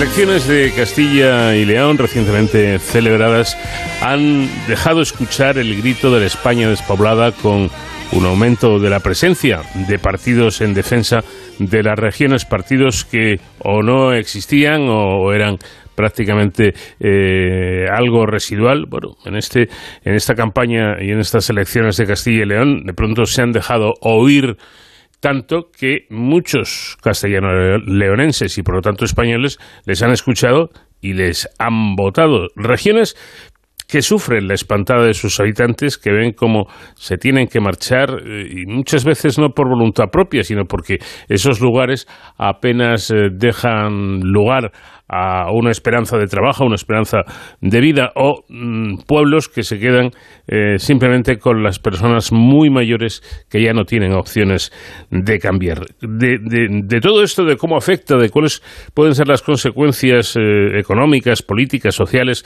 vamos a hablar con Jorge Díaz Lanchas, que es profesor de Economía de Comillas y CADE. Profesor, ¿qué tal? Buenas noches. Buenas noches. Bueno, es la polarización territorial una de las principales megatendencias de esta llamada globalización del siglo XXI. Sí, porque vamos, sería una de las grandes megatendencias, sobre todo porque no es algo únicamente español, sino que es algo que se está dando en, para las economías avanzadas, sobre todo especialmente en Europa. En, en otras como Alemania, como Polonia, eh, todas están sufriendo, eh, Reino Unido también, todas están sufriendo un patrón de, de cada vez más concentración en las ciudades y cada vez más polarización territorial. Mm. ¿Y eso tiene límite? Es decir, ¿las ciudades pueden seguir absorbiendo eh, gentes, eh, cientos, miles de personas venidas de, las zonas rurales? Eh, bueno, por un lado, eh, no, no es, no es ilimitado el proceso porque, bueno, en, eh, cada vez tenemos países más envejecidos, entonces, bueno, pues la población joven que se, que se mueve potencialmente en las ciudades, pues bueno, en detrimento cada vez va, va, cayendo más. Ahora bien, eh, aún así va a, haber, eh, va a seguir habiendo concentración. Eh, esa concentración seguirá también hasta que los costes de estar en las ciudades sigan, eh, sigan creciendo, ¿no? Y es que es verdad que tenemos un beneficio por estar concentrados en un mismo lugar, eh, pero a la vez también hay costes que están ligados pues a, la contaminación, al uso del transporte público, al precio de la vivienda, que al final expulsa pues a trabajadores y empresas de las ciudades, es lo que llamamos los costes de, congestión. Y en eso, pues bueno, sería una manera no de expulsar en el sentido negativo, pero sí de reactivar cierta población o cierto dinamismo en municipios cercanos a las grandes ciudades. Sí, además, desde mi punto de vista al menos, el problema es doble. Por un lado, este que estamos comentando, tanta gente que sale de los pueblos y, se va a, las ciudades y las ciudades tienen que absorber a esa población. Y por otro lado, el punto de partida, los propios pueblos que se quedan abandonados. Y eso, hombre, no sé si desde el punto de vista ecológico, ¿verdad? Pues es estupendo que no viva ningún humano en un punto determinado, pero yo creo que en el fondo y, y, a la larga también es un problema para, para esos núcleos, ¿no?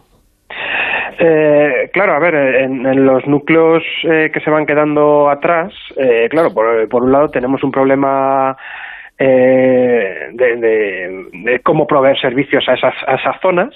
Claro, eh, en cuanto menos población haya en, en, los núcleos rurales o las ciudades pequeñas, el coste por habitante de proveer servicios pues va creciendo. Y a la vez también eh, el hecho de tener individuos en, zonas rurales bueno también es un mantenimiento del, del capital que tenemos ahí. O sea ya sea de, de, valor eh, valor arquitectónico valor natural. O sea simplemente el hecho de tener población en ciertos territorios pues bueno sirve para revitalizar esos territorios y que no se vayan muriendo por el desgaste del tiempo no claro luego está esa parte social.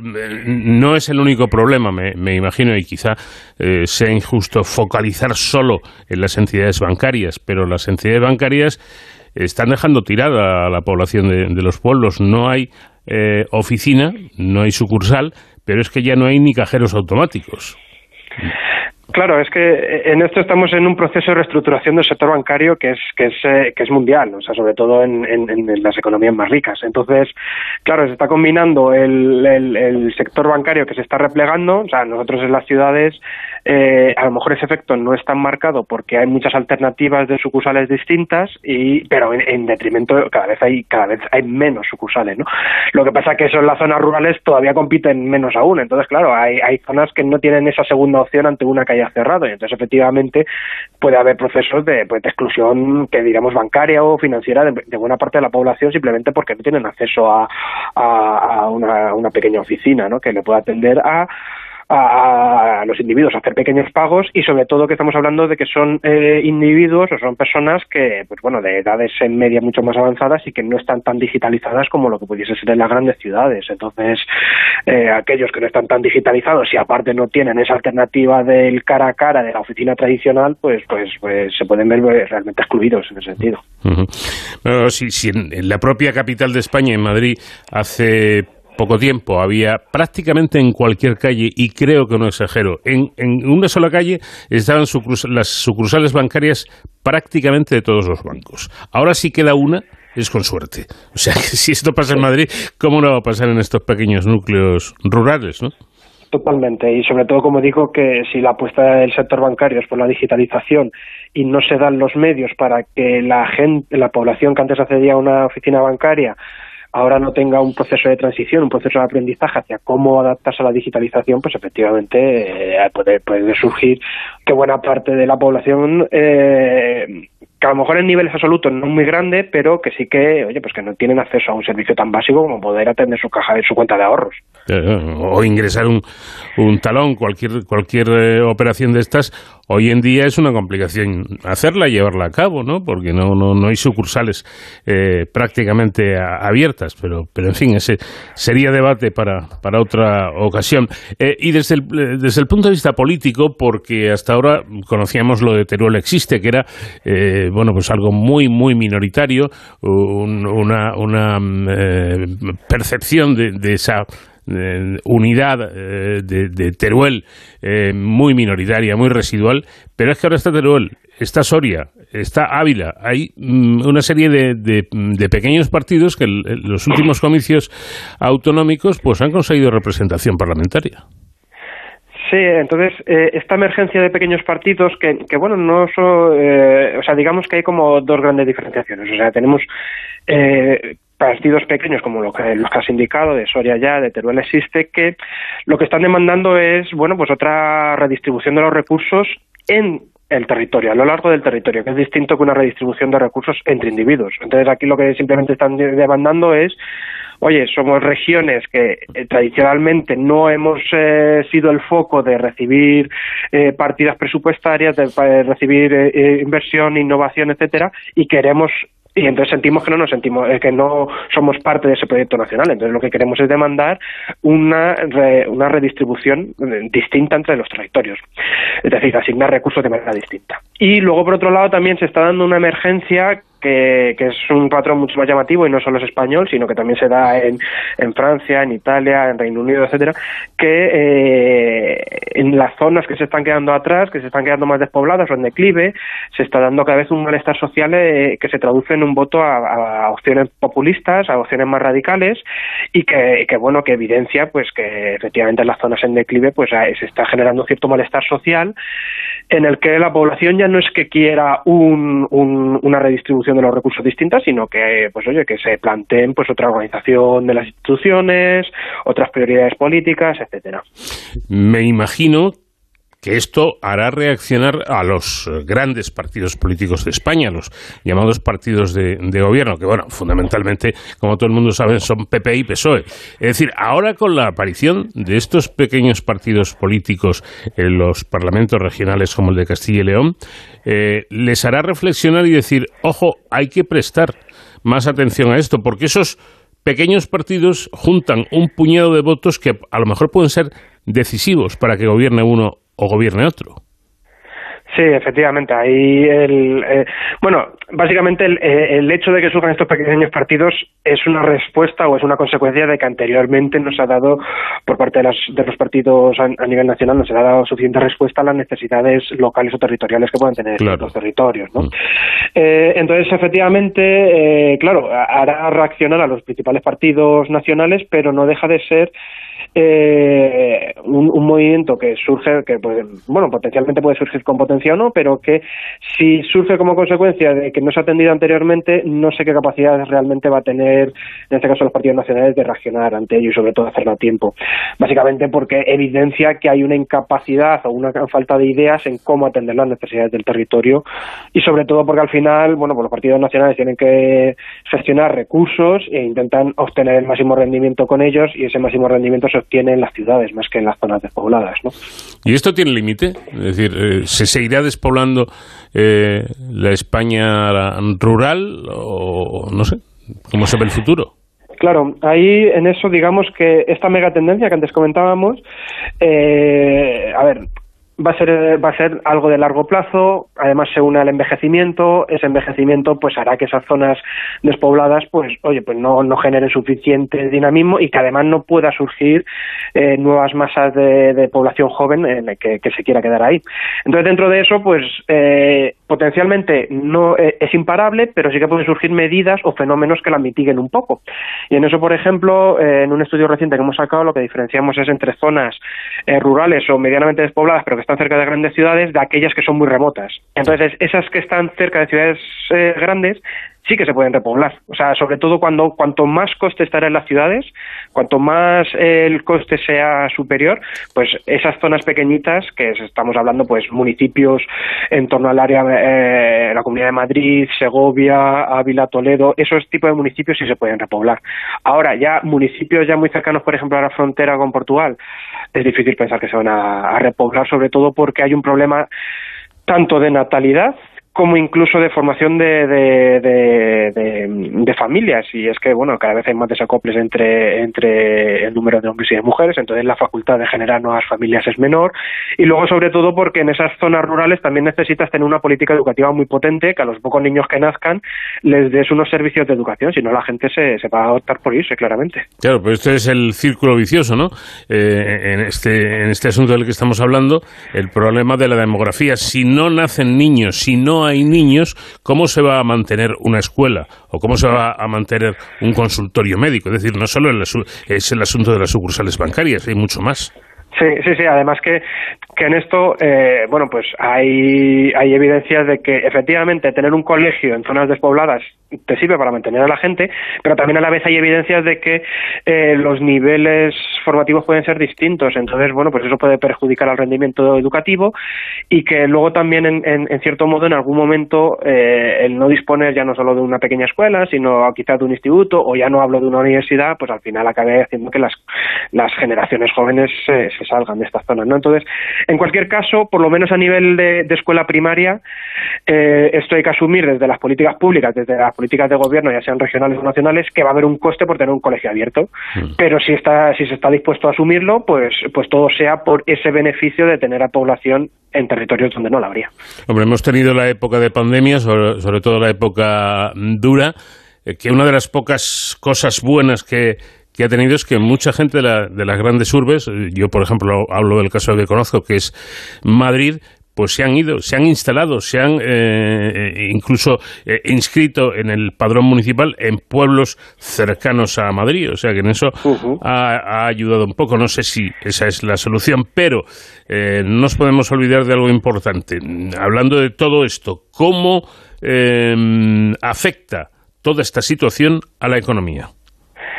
Claro, eh, ahí en eso, eh, bueno, por ejemplo, en este estudio reciente que, comentaba, que hemos sacado eh, con comillas y con ESADE, hmm. aquí lo que vemos es que la pandemia efectivamente ha servido un poco para aumentar la población de zonas fuera de las ciudades, no tanto porque haya ido población de las ciudades a los pueblos, que ha habido una parte, pero principalmente porque de los pueblos ha ido menos gente. O sea, es básicamente porque no ha habido tanta salida hacia las ciudades. Entonces, eh, el, el tema es que si en un entorno tan duro como ha sido la pandemia, que la digitalización, vamos, o que el teletrabajo ha permitido que la gente se vaya, aún así solo hemos conseguido mejoras de algunos territorios cerca de las grandes ciudades, pues esto nos dice que, que al final, bueno, pues eh, puede surgir dinamismo en municipios pequeños, pero que al final eh, la población necesita estar conectada con las grandes ciudades de alguna manera.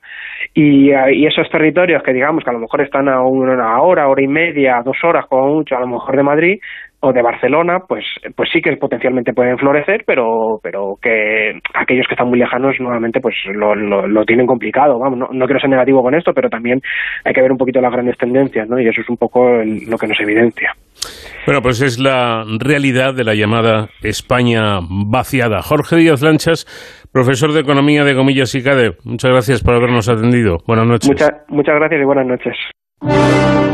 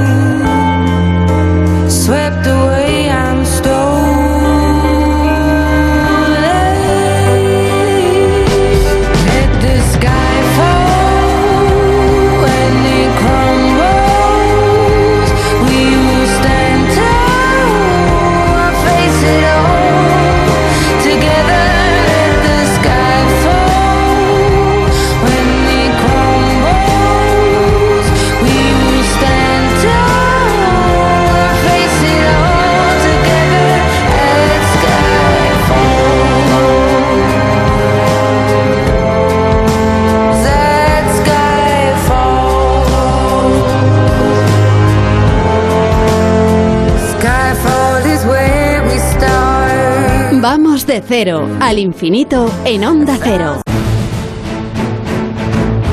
Llegamos al tiempo que cada semana dedicamos a la seguridad y a las emergencias con nuestro experto David Ferrero, que hoy nos va a hablar de la Feria Internacional de la Seguridad. ¿Qué tal David? Buenas noches. Muy buenas madrugadas, Paco.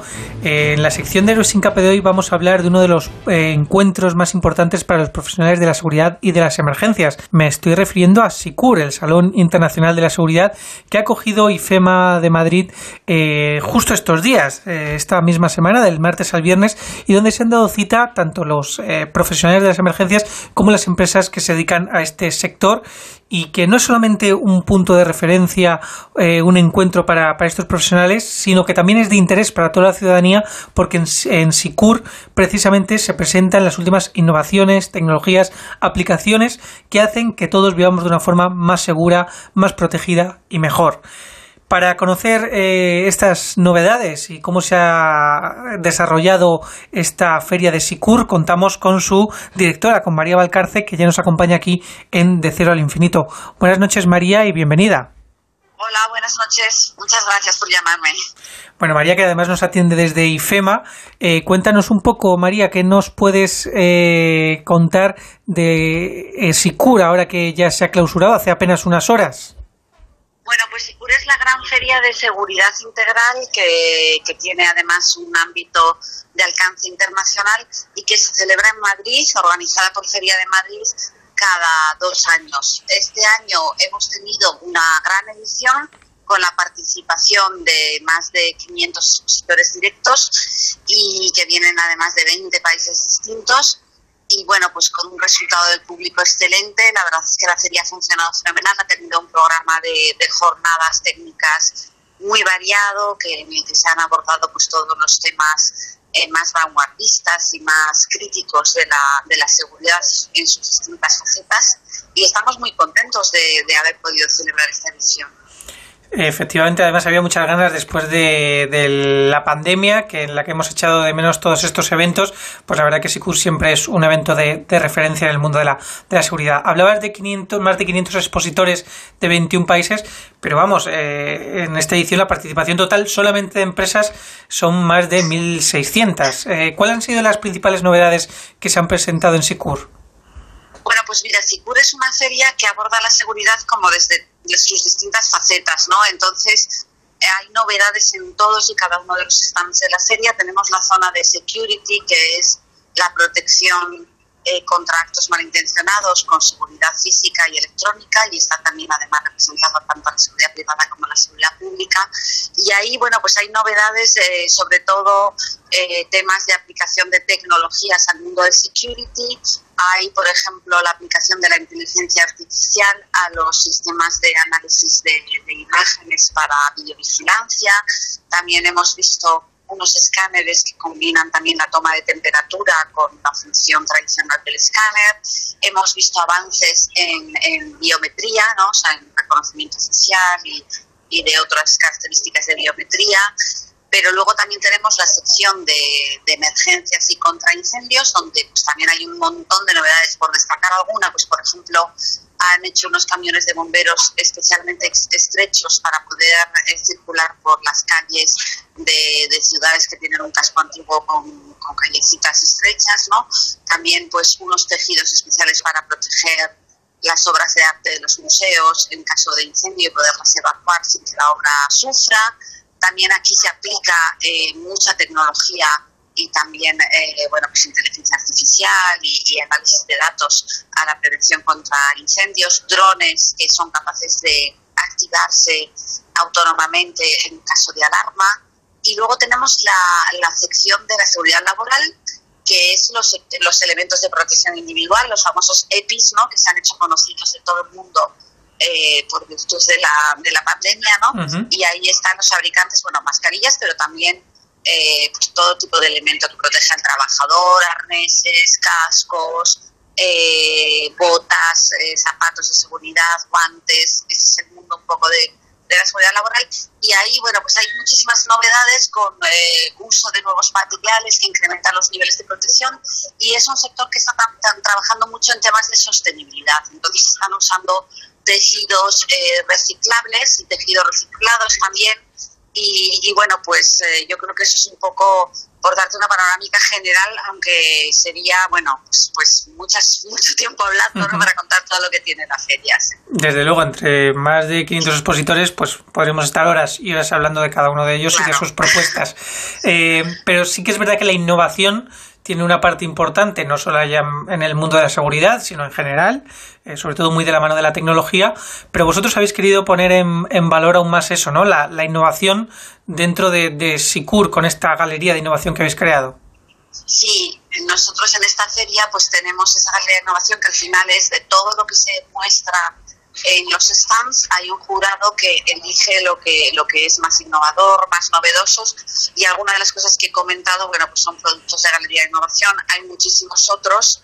También es un sector que, que en este momento, pues como toda la economía, ¿no? y todos los sectores económicos se están digitalizando y hay mucha presencia pues de la, pues, la erupción de, de las tecnologías en la mejora de las funcionalidades eh, de los sistemas de seguridad, ¿no? Y eso está presente a lo largo de las distintas novedades. Y, y, y, como un poco contraparte de esa digitalización está la ciberseguridad, ¿no? Que este año ha sido uno de los elementos importantes en el programa de, de SICUR, ¿no? Tenemos una sección SICUR Ciber que intenta acercar a, los profesionales de la seguridad estos temas de ciberseguridad que están tan presentes hoy en día en que todos los, uh, los sistemas de seguridad están gobernados por la tecnología y por lo tanto susceptibles de ser atacados eh, por, por, ese flanco, ¿no? Así que bueno, ese es otro de los ingredientes importantes de la feria. Uh -huh. eh, Sicures, Feria de Cana en el mundo de la seguridad, lleva muchísimos años eh, realizándose en IFEMA. Eh, y me imagino que también habrá habido cambios progresivos, ¿no? Por lo que nos está contando María Valcarce, su directora, es como cada vez tiene más importancia la tecnología. Me imagino que también, eh, pues eh, desde, desde Sicura habéis visto esa evolución, ¿no? De la seguridad desde lo más físico hasta la hora lo más tecnológico. Totalmente. O sea, la, la seguridad física sigue presente porque todavía hay elementos de seguridad física que son importantes pero cada vez hay más de seguridad electrónica y además la tecnología está presente en, en, otros sectores, por ejemplo en el sector de seguridad laboral con el tema de los tejidos, ¿no? de cómo esos tejidos que, con los que se, se fabrica, por ejemplo, un guante o, o, o, un, o un, calzado, ¿no? Uh -huh. eh, tienen una incorporación tecnológica impresionante en cuanto a, a que sean materiales capaces de resistir eh, distintas agresiones, ¿no? Entonces la tecnología está por todas partes, no solo pensando en, en, en informática, o sea, en la, en la, tecnología de la comunicación y de las y, y de, la, o sea, de las comunicaciones y de la información, sino también en cómo se construyen, por ejemplo, en el caso de seguridad laboral, los materiales. Nosotros uh -huh. hemos ido evolucionando con el sector porque es una feria que se hace de la mano del sector, todas las eh, patronales de los distintos sectores fabricantes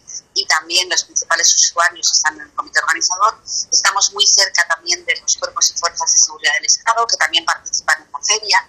Y bueno, yo creo que es el gran encuentro de- del mundo de la seguridad en su faceta pública y privada y, y en todo su, su cadena de valor, ¿no? Ujú. Y bueno, pues eh, intentamos ir eh, modelando la feria para que, para que dé la, mejor respuesta a los requerimientos de unos y de otros. Como comentaba la directora de SICUR, María Valcarce, con la que estamos charlando, también han estado presentes en esta feria los propios servicios de emergencia, no solamente las empresas eh, distribuidoras, sino también los propios profesionales, eh, nuestros queridos héroes sin capa, de fuerzas y cuerpos de seguridad del Estado, de bomberos, eh, servicios sanitarios, también la unidad militar de emergencias. Eso es, los héroes sin capa, me gusta esa expresión, pero es así, ¿no? ¿Qué función más importante han desarrollado en esta época de pandemia? Nunca podremos agradecerlo lo suficiente. Son gente maravillosa, cuando te acercas a ellos ves la calidad que tienen profesional, humana, y, están muy involucrados en la feria. Eh, han tenido un stand en la feria, la, la UME, la, la Unidad Militar de Emergencias, en, en el que han mostrado, entre otras cosas, el dispositivo que han desplegado en, en la isla de La Palma y cómo han, han- han colaborado ¿no? en, en todas las tareas derivadas de, de ese siniestro tremendo ¿no? con, con el volcán.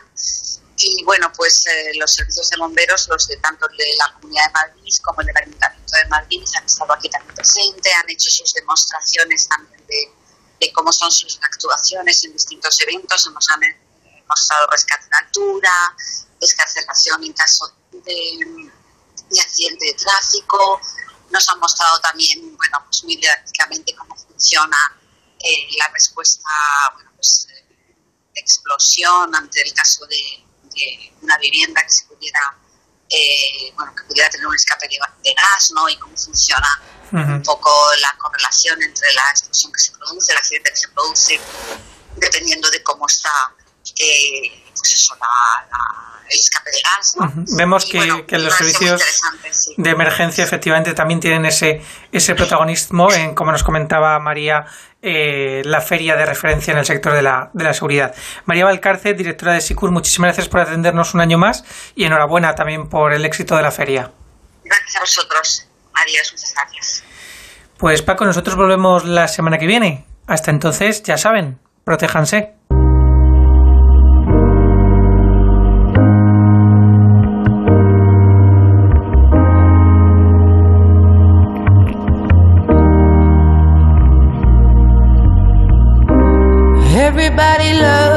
Minuto a minuto nuestro tiempo ha ido pasando y terminamos, pero terminamos solo por esta semana, la próxima.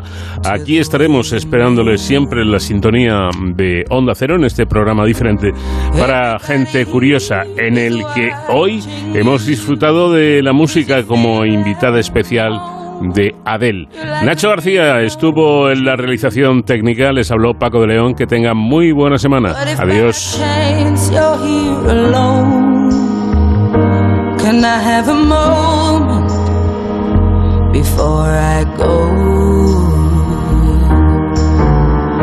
Cause I've been by myself all night long, hoping you're someone I used to know. You look like a movie,